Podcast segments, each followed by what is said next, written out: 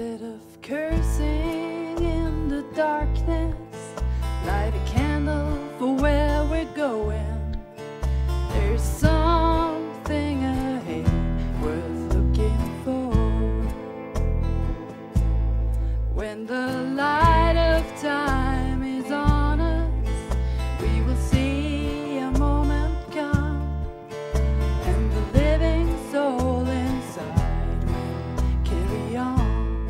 Muy buenas tardes, iglesia. Espero se encuentren bien. Un gusto para mí traer la palabra del Señor el día de hoy. Seguimos en nuestra serie Sal y Luz, donde hemos estado estudiando el Sermón del Monte.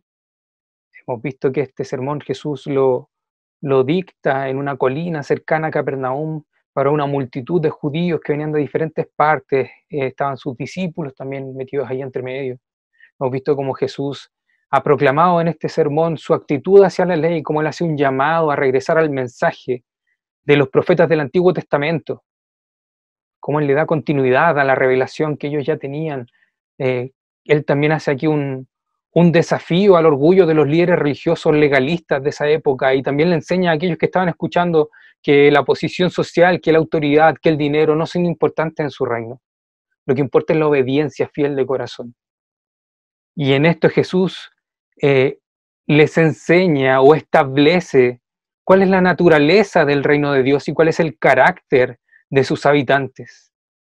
Y en ningún momento Él baja los estándares para que esto sea algo fácil de oír o para que sea algo fácil de aceptar. Por el contrario, por el contrario Él es sumamente sincero y les dice, si vas a ser un habitante del reino de Dios, serás insultado.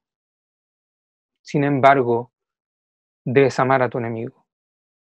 Si vas a ser un habitante del reino de Dios, serás perseguido. Y aún así debes orar por quienes te persigan. Si vas a ser un habitante del reino de Dios, van a abusar de ti. Y no debes buscar justicia por tus propias manos. En vez de eso, debes perdonar, reconciliarte, respetar y amar. Algo totalmente contracultural, tanto en su época como lo es hoy día en la nuestra. Jesús fue sincero con aquellos que lo seguían.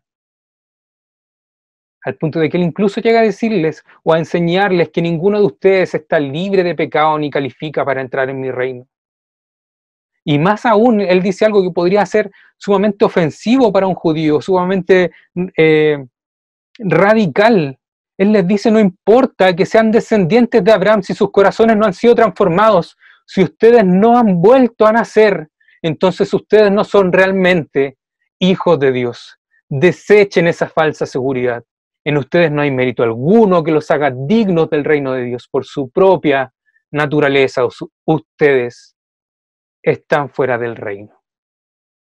Algo que para un judío era impensable, pues al ser descendencia de Abraham, ellos creían que automáticamente eran hijos de Dios. El presbítero Felipe nos decía la semana pasada que Jesús ya va concluyendo el sermón del monte. En el texto que vamos a ver hoy, Jesús ya empieza a darle una aplicación. Y en esto él también interpela a los que estaban ahí escuchando. Y los lleva también a cuestionarse, a decidir, ¿están conmigo o están contra mí? No hay un terreno intermedio, no hay otra elección. Deben decidir. ¿Va a ser el reino de Satanás o el reino de Dios? ¿Va a ser la cultura reinante o la contracultura del reino de Dios? El sermón de hoy día tiene por título Las verdaderas amenazas a la contracultura. Y vamos a estar viendo dos puntos.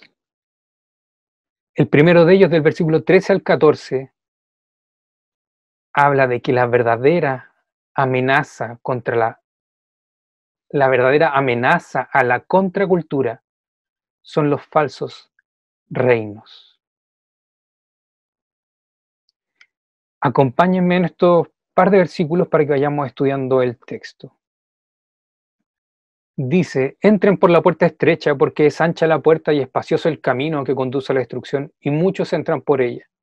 Pero estrecha es la puerta y angosto el camino que conduce a la vida y son pocos los que la encuentran. Aquí Jesús hace una diferencia entre el camino ancho y la puerta ancha y el camino y la puerta estrecha, y para comprender realmente qué era lo que él quería decirle o traer a, conciencia a los que estaban escuchando, eh, vamos a detenernos aquí un poquito y analizar un poquito la sociedad judía de ese tiempo.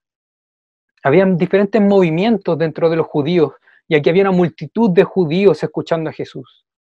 Y dentro de, dentro de estos diferentes movimientos sociales eh, que estaban en esa época, habían cuatro que destacaban.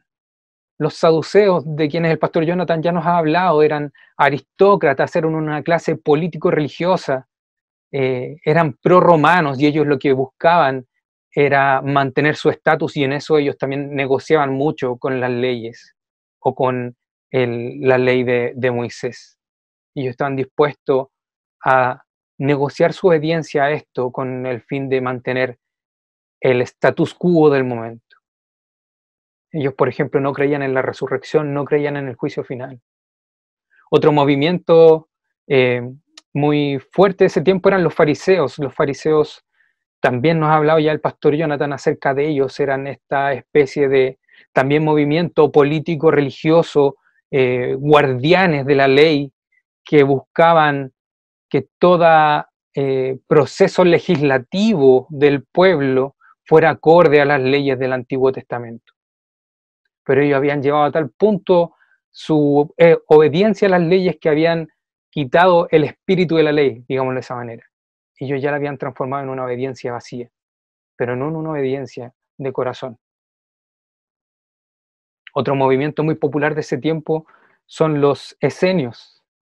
Ellos habían decidido aislarse de la ciudad e irse a vivir en comunidad al desierto. Ellos habían cansado de la corrupción, de la contaminación de la ciudad y ellos habían decidido aislarse aquí, vivir de manera ascética, estudiando las escrituras, haciendo copias de ellas y esperando al Mesías que vendría a crear un nuevo reino de Dios libre de esta contaminación que ellos no se querían mezclar con esta contaminación que era la ciudad.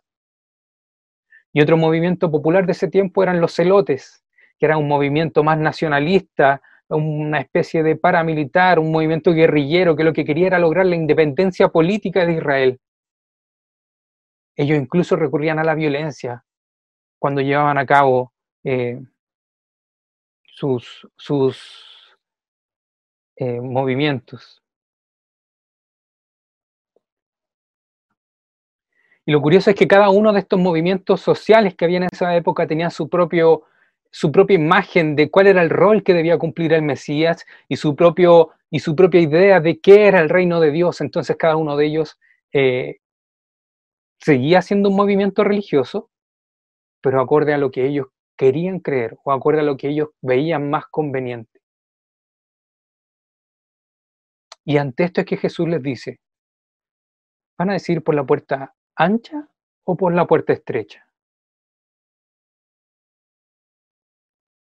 ¿Están dispuestos a reconocer que su forma de vivir es contraria al reino de Dios?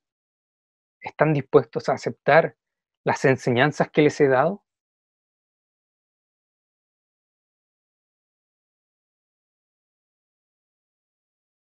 Esto es lo que Jesús le está llevando a ellos a colación. Él les dice la puerta que conduce al camino fácil, es ancha porque es una cuestión simple entrar, es una senda fácil de recorrer. Si ustedes quieren seguir la puerta y el sendero ancho, no necesitan eh, desprenderse de nada, no necesitan dejar nada atrás. No necesitas confrontar tu orgullo, ni renunciar a tu autojusticia. No necesitas siquiera arrepentirte de tus pecados. La puerta y el camino ancho son evangelios hechos a nuestra propia imagen y semejanza, con un Dios que gusta de lo que yo gusto y que desprecia lo que yo desprecio. Es un evangelio con un Jesús buena onda, revolucionario, que promete prosperidad financiera, que promete buena salud, que promete una vida relajada, que me entiende y me acepta tal cual soy, la puerta ancha es un evangelio que no exige nada de mí, un reino que no requiere obediencia de corazón, La puerta ancha y el camino ancho es un cristianismo que no me confronta con mi pecado, ni me exige amar a mi prójimo. Es un reino que se acomoda a mi estándar de reino, así como le ocurría a estos diferentes movimientos que veíamos en la época de Jesús. En nuestros días, un en nuestros días una puerta ancha y un camino ancho, podríamos decir que es un evangelio atractivo, fácil, un evangelio que no me confronta con el mundo, que no me confronta con la cultura, porque dice que finalmente todos somos hijos de Dios y que no importa tu religión, todas te van a llevar al cielo. La puerta ancha y el, camino, y el camino ancho hoy día es un evangelio en donde la moral es algo relativo. Y mientras tú te sientas bien, entonces todo está bien. La puerta y el camino ancho es un evangelio con sermones lindos que me digan cuán bueno soy y que me, que me prometan que Dios me va a bendecir por decir que soy cristiano. Un evangelio en que mi fe es un superpoder para hacer lo que yo quiera, usando a Dios como un amuleto. Esa es la puerta ancha. Jesús nos dice que el fin de una vida así es perdición. Por otro lado, Jesús no habla de la puerta estrecha, de la puerta estrecha y el camino angosto. Y nos dice que esto es difícil. Aquí Jesús nos advierte ahora que, que el ser un verdadero discípulo cristiano es caminar por un, por un sendero estrecho, por un sendero angosto, que está limitado y que sus límites están claramente marcados. Y están marcados por la revelación divina, por lo que Dios ha revelado en la Escritura como bueno y verdadero. Para entrar por esta puerta estrecha tenemos que dejar todo atrás. Tenemos que dejar nuestro pecado, nuestra ambición, nuestro egoísmo, nuestra codicia, nuestro rencor, nuestro odio, nuestra venganza, aún la familia y los amigos si es necesario. Porque ninguno puede seguir a Cristo si no se ha negado primero a sí mismo. Esta es la puerta estrecha que Jesús está hablando. Jesús está diciendo, es un hecho que la verdad revelada impone límites.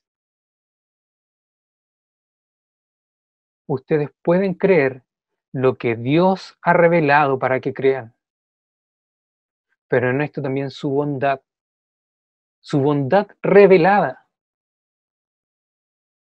nos dice cómo conducirnos en estas reglas. No son solo límites em, para molestarnos, son límites por amor y que Dios en su bondad también nos guía a través de ellos. La entrada angosta, dice el texto, y en esto me imagino al tiro un torniquete del metro. Si la entrada es angosta, se pasa de a uno. Jesús nos está diciendo, no porque todos piensen de la misma manera significa que va a ser verdad. Cristo ha enseñado cuál es el verdadero evangelio, cuál es el verdadero reino de Dios, qué es lo que las escrituras enseñan, y esto no está abierto a negociaciones, la puerta es estrecha. Si no estás dispuesto a aceptar su enseñanza, entonces no vas a entrar por esta puerta. No está abierto a negociaciones. La puerta y el camino estrechos es vivir un evangelio en que mi fe me permita obedecer a Dios, aun cuando parezca la peor opción pues confío en que mi vida depende de Él, y Él me cuidará y me sustentará. No es amoldar el reino de Dios a lo que yo quiero, no es amoldar el Mesías a lo que yo espero. Es reconocer qué es lo que Dios ha mostrado como su reino y cuál es el Mesías que Él ha revelado, y entonces yo amoldar mi corazón a su revelación.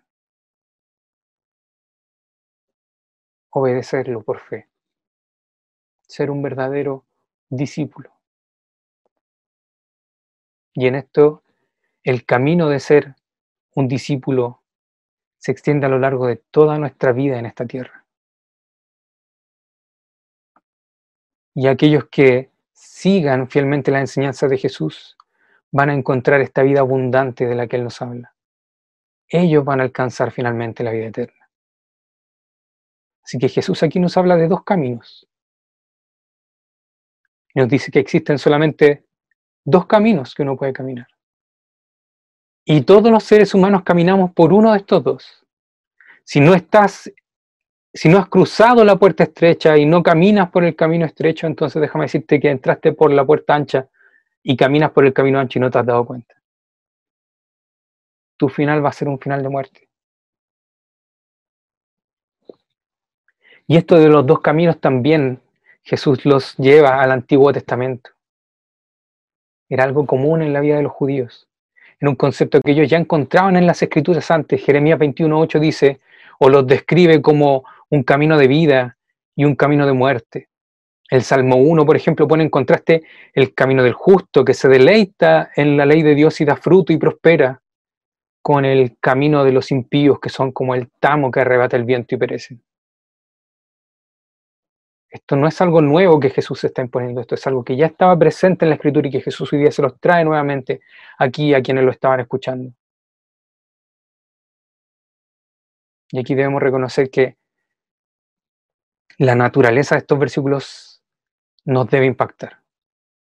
Porque hay una elección que hacer y que Jesús nos dice que no va a permitir las soluciones cómodas que nosotros le propongamos.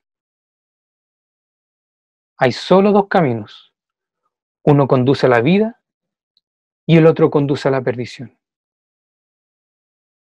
Así que Jesús ahora les llama, los insta, los exhorta, entren por la puerta estrecha. Y en esto Jesús les da una responsabilidad moral a sus, a sus oyentes de atender a esta amonestación. Ustedes son responsables moralmente de atender a esto que les estoy diciendo. Y al mismo tiempo los exhorta fervientemente y los invita de una manera muy tierna. Es un mensaje radical, entregado por Cristo, pero en el cual Él también nos invita a la vida eterna. Segundo punto que vamos a ver hoy, los falsos maestros, otra verdadera amenaza a la contracultura. Y vamos del versículo 15 al 20. Acompáñenme en el texto, dice, cuídense de los falsos profetas, vienen a ustedes disfrazados de ovejas, pero no, pero por dentro son lobos feroces. Por sus frutos los conocerán. ¿Acaso se recogen uvas de los espinos o higos de los cardos? Del mismo modo, todo árbol bueno da, da fruto bueno, pero el árbol malo da fruto malo. Y un árbol bueno no puede dar fruto malo, y un árbol malo no puede dar fruto bueno. Todo árbol que no da buen fruto se corta y se arroja al fuego. Así que por sus frutos los conocerán. Jesús no está diciendo que aquí, en donde se enseñan las estrictas demandas del verdadero discipulado, del caminar por el camino estrecho, entonces allí van a aparecer falsos profetas que van a abogar por una puerta ancha y por un camino más fácil. Jesús les está advirtiendo a sus oyentes, cuídense. Literalmente, esto tiene la idea de mantengan sus mentes apartadas entonces Jesús les está diciendo, mantengan sus mentes apartadas de los falsos profetas. Vienen a ustedes disfrazados de ovejas, pero por dentro son lobos feroces. Y aquí en el contexto de la Palestina del siglo I, el lobo era el enemigo natural de la oveja. Era algo que atacaba a los rebaños, que buscaba eh, comérselas, matarlas. Jesús nos dice que de la misma manera estos falsos maestros, estos falsos profetas actúan. Un verdadero profeta, conforme a la enseñanza bíblica, es aquel que enseña la verdad por inspiración divina. Y el falso profeta era aquel que decía tener la misma inspiración divina, pero en realidad propagaba la mentira. Jeremías nuevamente, lo tomo como ejemplo porque él nos enseña, también al ponerlos en contraste, él, dice que los falsos profetas hablan visión de su propio corazón y los alimentan con vanas esperanzas, hablándole aquí al pueblo. Los falsos profetas alimentan al pueblo con vanas esperanzas.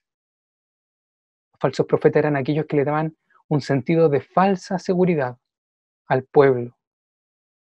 Un falso profeta era aquel que los arrullaba para que se durmieran en sus pecados.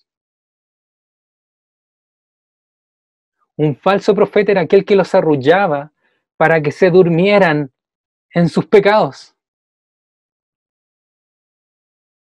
Por otro lado, nos dice Jeremías que los profetas verdaderos eh, están en el secreto de Jehová, están atentos a su palabra, hacen oír sus palabras a su pueblo y hablan de la boca de Jehová. Por tanto, eran aquellos que traían la voluntad de Dios y se la revelaban al pueblo en el contexto en el que ellos se encontraban. Eran un llamado a volver a Dios, a volver a la escritura, a volver de corazón, no a sentirse cómodos y seguros, solo por ser descendientes de Abraham. Por tanto, cuando aquí Jesús nos dice que estos falsos maestros o estos falsos profetas son como lobos disfrazados de oveja, nos quiere enseñar que en verdad son engañadores, que son peligrosos y que se benefician del rebaño de Dios. Jesús nos está enseñando a mirar la realidad bajo la apariencia. Fíjate, ante esta amenaza a la contracultura del reino de Dios, fíjate, ¿qué hay bajo el pelaje? ¿Una oveja o un lobo? El peligro mayor de los falsos profetas consiste en el hecho de que normalmente sus enseñanzas tienen algunos elementos de verdad y suenan convincentes y atrayentes. ellos en sus enseñanzas tienen algunos elementos de verdad y suenan convincentes y atrayentes, pero su naturaleza y su intención son todo lo contrario. Son lobos feroces, dice el versículo 15. Ellos engañan deliberadamente con el fin de aprovecharse de las ovejas. Y ojo que los falsos maestros no son solo aquellos que predican prosperidad y un evangelio fácil, sino también aquellos que manipulan el, que manipulan el evangelio estableciendo nuevos requerimientos que Dios no ha puesto, estableciendo un nuevo parámetro de santidad, apropiándose de la entrada al cielo. Falsos profetas son aquellos que en vez de guiarte al arrepentimiento delante de Dios, usan medias verdades como Tranquilo. Dios es misericordioso y tu pecado ya fue pagado. No es necesario que te tortures con eso. ¿Escuchaba ese tipo de enseñanzas? Un falso profeta es aquel que enseña temor del Señor. No, Dios es amor. ¿Por qué le vamos a tener miedo?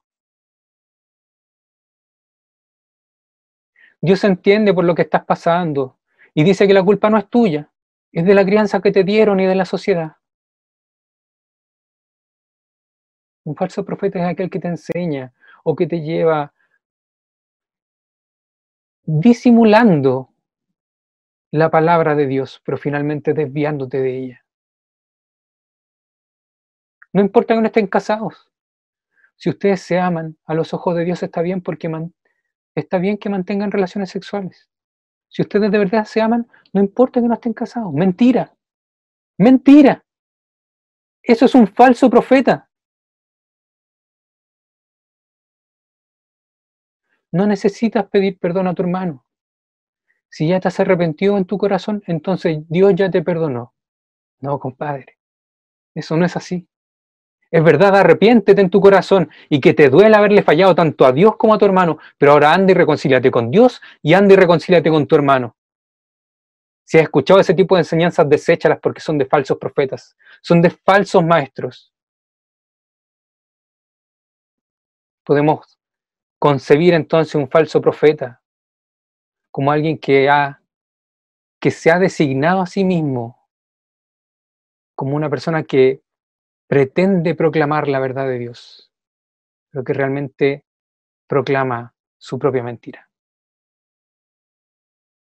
Un falso profeta es todo aquel que te arrulla para que te duermas en tu pecado. Te lo repito. Un falso profeta es todo aquel que te arrulla para que te duermas en tu pecado. Pero ¿cómo nos cuidamos de ellos entonces? Si son una realidad, porque si Jesús lo dijo es porque esto es real. Va a haber falsos profetas. ¿Cómo nos cuidamos de ellos? Y Cristo aquí también nos enseña, fíjense en sus frutos. Y Él nos dice, ¿acaso se recogen uvas de los espinos o higos de los cardos? Y aquí nuevamente en el contexto de la Palestina del siglo I, las uvas eran consideradas como un fruto noble. Y los higos eran considerados un fruto precioso. Por otra parte, los espinos y los cardos eran malezas detestables. Todo lo que tú plantabas alrededor eh, se moría, se secaba. Jesús nos está diciendo, ¿cómo va a salir una fruta noble como la uva? O un fruto precioso como el higo de la maleza. Jesús nos está llamando a nosotros, a sus discípulos, a evaluar con cuidado a cualquier profeta que entre en nuestra comunidad. Las malas hierbas no pueden producir buen fruto. Sin la obra de Dios en sus vidas, los falsos profetas no pueden hablar el mensaje de Dios ni manifestar la justicia que dicho mensaje produce. Para evitar caer en la trampa de los lobos feroces, el creyente debe observar con cuidado el carácter, el carácter del profeta para reconocer si es bueno o malo, auténtico o falso. A eso se refiere Jesús aquí, con el fruto. Puede que externamente parezca un árbol frutal, pero espera ver qué es lo que produce. Y entonces vas a poder también discernir si es un verdadero profeta o un profeta falso. No solo deben observar su mensaje para ver si coincide con el del camino estrecho, nos dice Jesús, sino que también fíjense en sus obras y en su vida para ver si estas son coherentes con la vida del reino que menciona en el mismo discurso. Finalmente Jesús advierte del destino de todo árbol que no lleva buen fruto. El dueño del huerto lo elimina y quema lo que no sirve. Y Jesús cierra esta, esta parte diciendo o repitiéndonos nuevamente la idea, por sus frutos los conocerán. No se puede separar el carácter de una persona de sus obras, de sus actitudes y de sus enseñanzas. No se puede separar el carácter de una persona de sus obras, de sus actitudes y de sus enseñanzas. Por sus frutos los conocerán.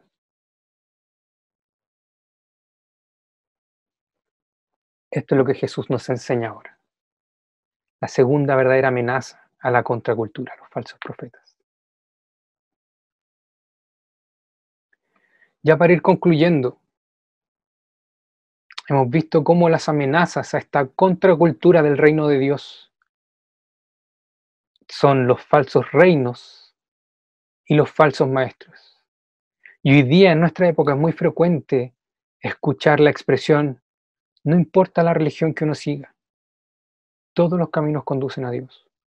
Todas las religiones son buenas. Tales expresiones son incompatibles con la enseñanza de Jesús no solamente existe un solo camino, sino que ese camino también es estrecho. No hay espacio para el sincretismo aquí. O crees en el Evangelio y en Jesucristo como tu Señor y tu Salvador, o no hay salvación para ti. Otros incluso se atreven a contradecir a Jesús y aseveran que la senda ancha no lleva a la perdición, sino que todos los caminos conducen a Dios. Y que tanto el camino ancho como el estrecho, aunque comiencen en direcciones opuestas, al final van a terminar en la vida eterna, ¿no? Eso es mentira. Jesús aquí no nos está enseñando eso. Si has escuchado eso, déjame decirte que es precisamente un falso reino predicado por un falso maestro. Te están presentando el camino fácil, al que se entra por la puerta ancha, pero que finalmente te lleva a la perdición. La senda amplia es una senda suicida.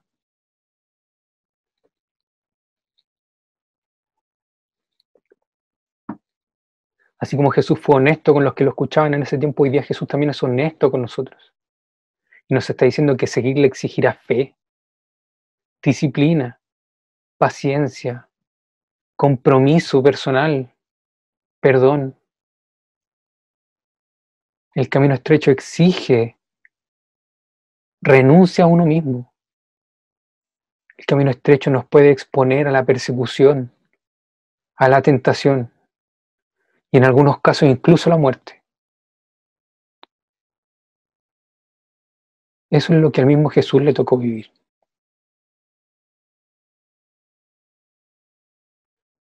Pero esta vida difícil, difícil, es la única que vale la pena vivir.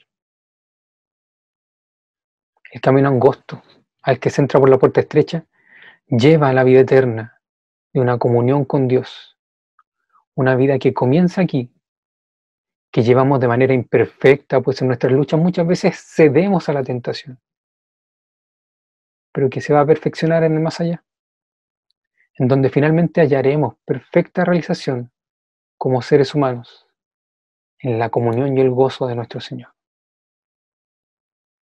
Cuídate de los falsos reinos.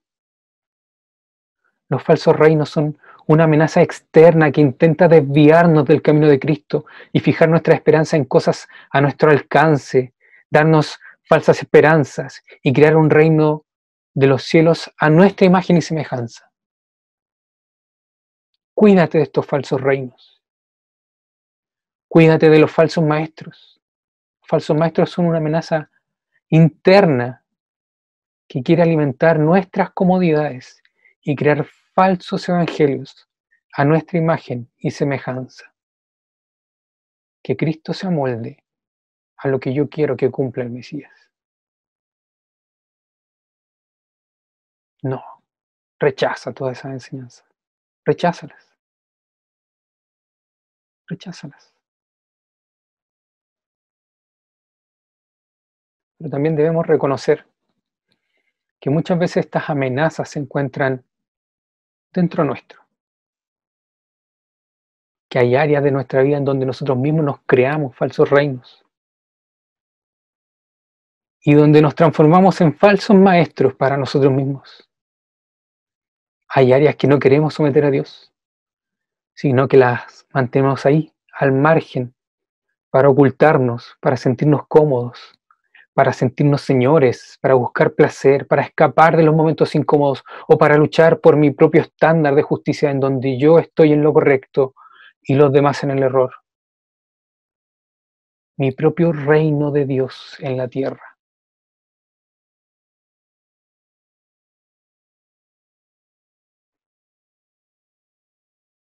¿Es un sistema político mi falso reino de Dios?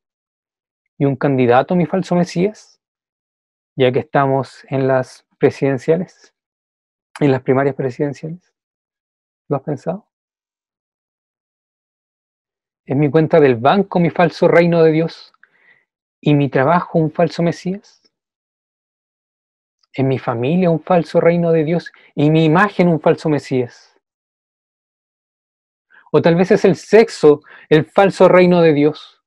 O tal vez la estabilidad económica los logros académicos, el trabajo, la casa propia, el auto. ¿Qué es lo que hoy te está prometiendo la vida eterna?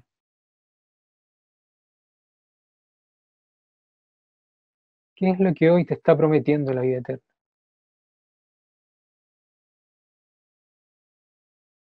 A ninguna de estas cosas Cristo se va a moldar. Ni nada en esta tierra se puede comparar a su reino.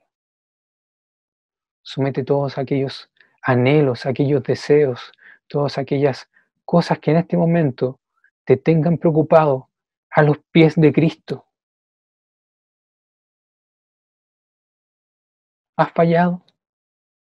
En Cristo hay perdón para todo aquel que cree. Tu pecado ya fue pagado en la cruz y el reino de Dios ya fue inaugurado en Jesús resucitado. Esto es una realidad ahora ya.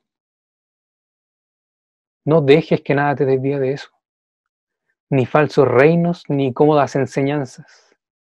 No te desvíes del camino, ni prestes oído a quien te quiere enseñar atajos. Tú no estás solo en esto. Y el camino que hoy transitas, Cristo ya lo recorrió.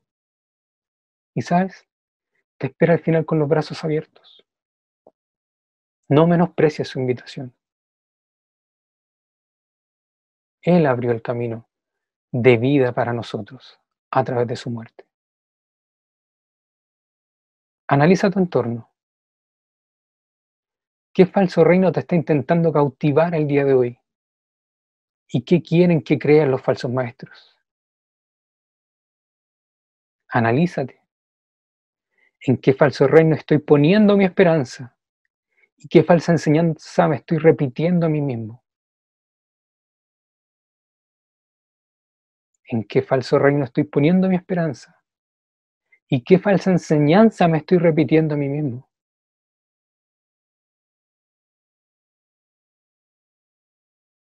Predícate el Evangelio. Confía en tu Señor. Atrévete a obedecerle y a descansar en Él y a confiar en Él.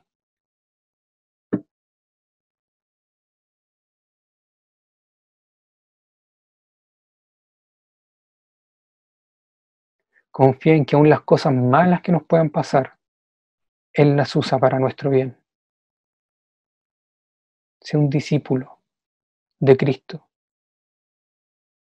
Camina por el camino estrecho. Vive la contracultura del reino de Dios.